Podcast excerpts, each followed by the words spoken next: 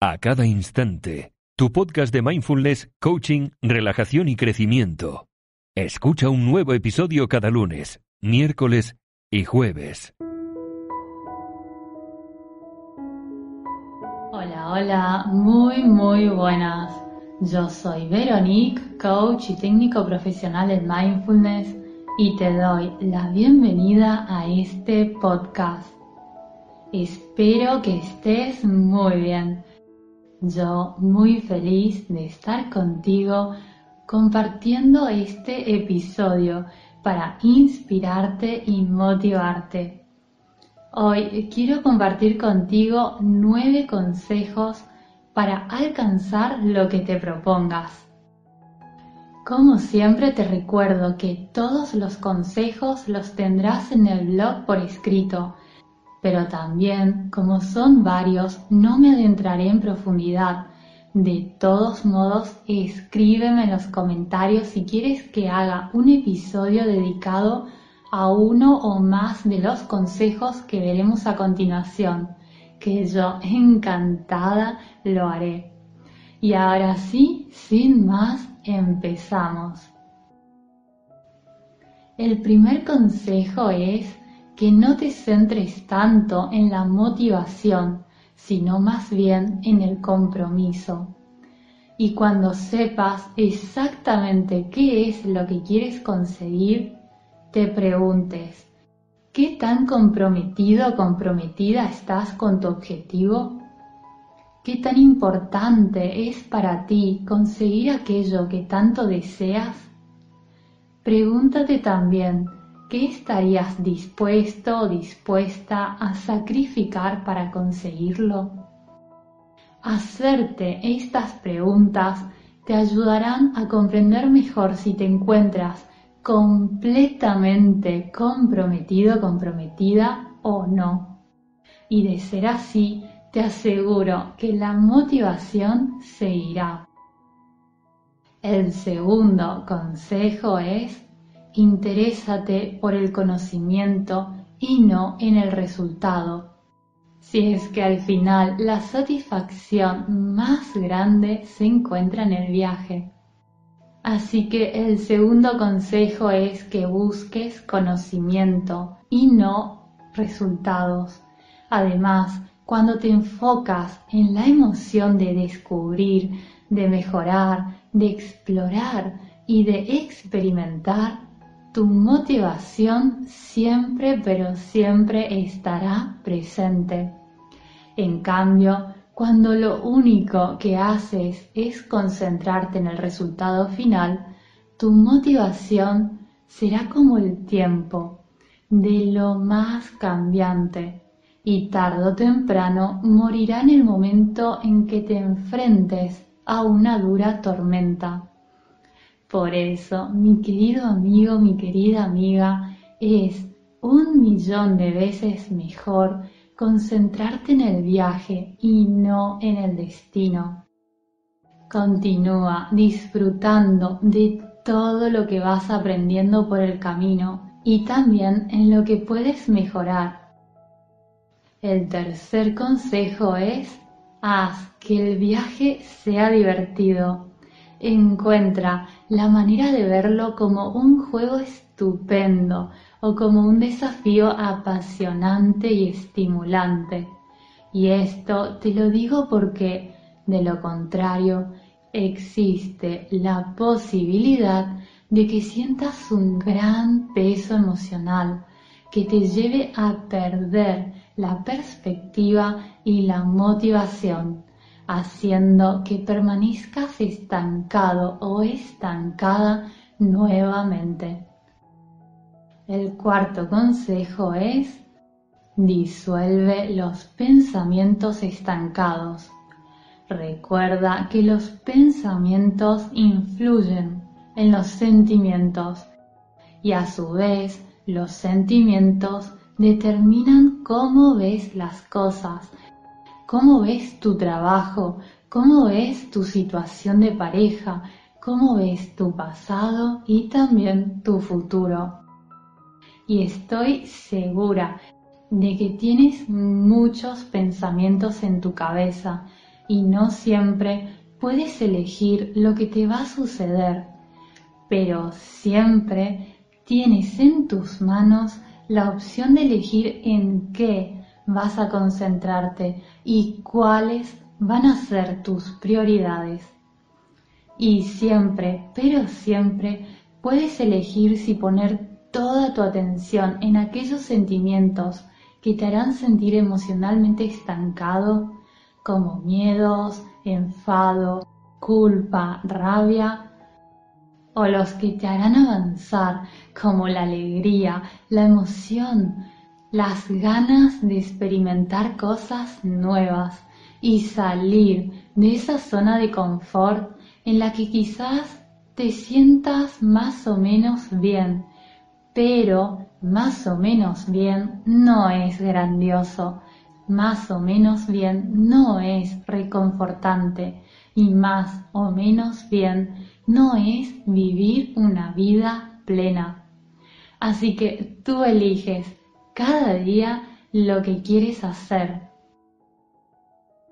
El quinto consejo es usa tu imaginación. El siguiente paso después de disolver esos pensamientos limitantes es usar tu imaginación. Cuando las cosas van bien, estás lleno, llena de energía positiva, pero cuando experimentas dificultades, lo que necesitas es estar aún más enérgico o enérgica. Aquí lo que te sugiero es que renombres tu situación. ¿Y por qué? Porque si sigues repitiendo odio esto, odio lo otro, odio esta situación u odio mi trabajo, adivina qué sentimientos evocarán esas palabras. Por eso, usa tu imaginación. Siempre puedes encontrar algo que aprender, incluso del peor de los escenarios. Y también, ¿qué te parece si te lanzo una propuesta? ¿Qué te parece si hacemos un ejercicio y solo durante tres días piensa y di cosas positivas solamente? Por solo tres días. Mira a ver qué pasa. El sexto consejo es actúa ahora, porque la motivación es sinónimo de movimiento, es sinónimo de acción y la acción trae resultados.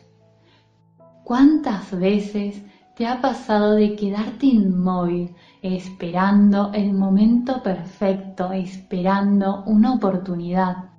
O quizás has pensado cuando tenga esto o tenga lo otro, pero el momento perfecto no existe. Así que te animo a desafiarte a ti mismo, a ti misma, y que hagas algo que quieras hacer incluso si tienes miedo. El séptimo consejo es despojarte de las distracciones. Todas aquellas cosas sin sentido y todas aquellas distracciones siempre estarán en tu camino especialmente aquellas cosas fáciles y habituales que preferirías hacer en lugar de enfocarte en nuevos proyectos desafiantes y significativos. Entonces, te sugiero que aprendas a concentrarte en lo que es más importante y que trabajes en mejorar tu concentración porque es de vital importancia. Puedes escribir, por ejemplo, una lista de pérdidas de tiempo y comprometerte a no hacerlas. Y aquí también permíteme que abra un paréntesis antes de pasar al siguiente consejo para decirte que si quieres mejorar tu concentración, no hay nada mejor que la práctica del mindfulness o lo que es lo mismo la atención plena, y ya su propio nombre lo indica. Por eso, en el audio curso disponible en www.acadainstante.com lo vemos muy bien.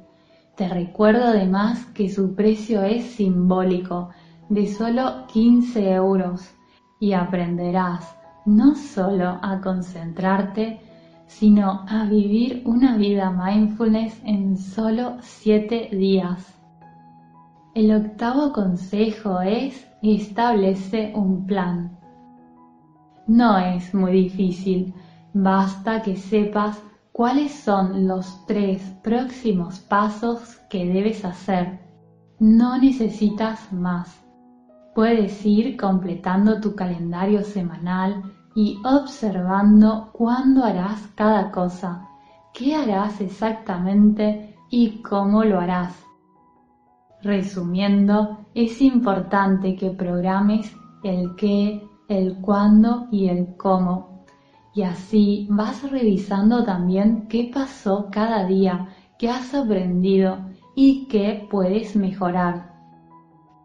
Y el último consejo, pero no por ello menos importante, es cuídate del cansancio. Y esto te lo doy no solo como consejo, sino que también te pido por favor que te cuides del cansancio. Y lo digo porque cuando estás muy motivado, motivada, puedes terminar haciendo muchas cosas sin escuchar a tu cuerpo, entonces, por favor, recuerda reconocer cualquier signo de cansancio que sientas y tómate un tiempo para descansar. Tu cuerpo y tu mente descansan cuando programas tu tiempo de relajación y ocio en tu calendario. Y también te sugiero que durante el día a día recuerdes cada tanto hacer algunas respiraciones profundas, al menos por un minuto, y verás cómo te vuelve el alma al cuerpo cuando frenas por un minuto y cuando solo te concentras durante ese minuto en tu aliento, en cómo entra y sale de tu cuerpo, respirando siempre con el abdomen y no con el pecho. Y finalmente quiero decirte que no te angusties si sientes que te falta motivación. Si eso te pasa, no es porque seas un flojo o una floja o porque no tengas una meta. Incluso grandes estrellas del cine, de la música, grandes deportistas y grandes empresarios también han experimentado una falta de motivación o se han perdido a veces. Vamos, que es algo que a todos nos puede pasar, pero lo que los motiva es la curiosidad, sobre todo descubrir en qué medida pueden superarse. Entonces, recuerda mantener la curiosidad y esto te llevará sin dudas a alcanzar todo aquello que te propongas en la vida.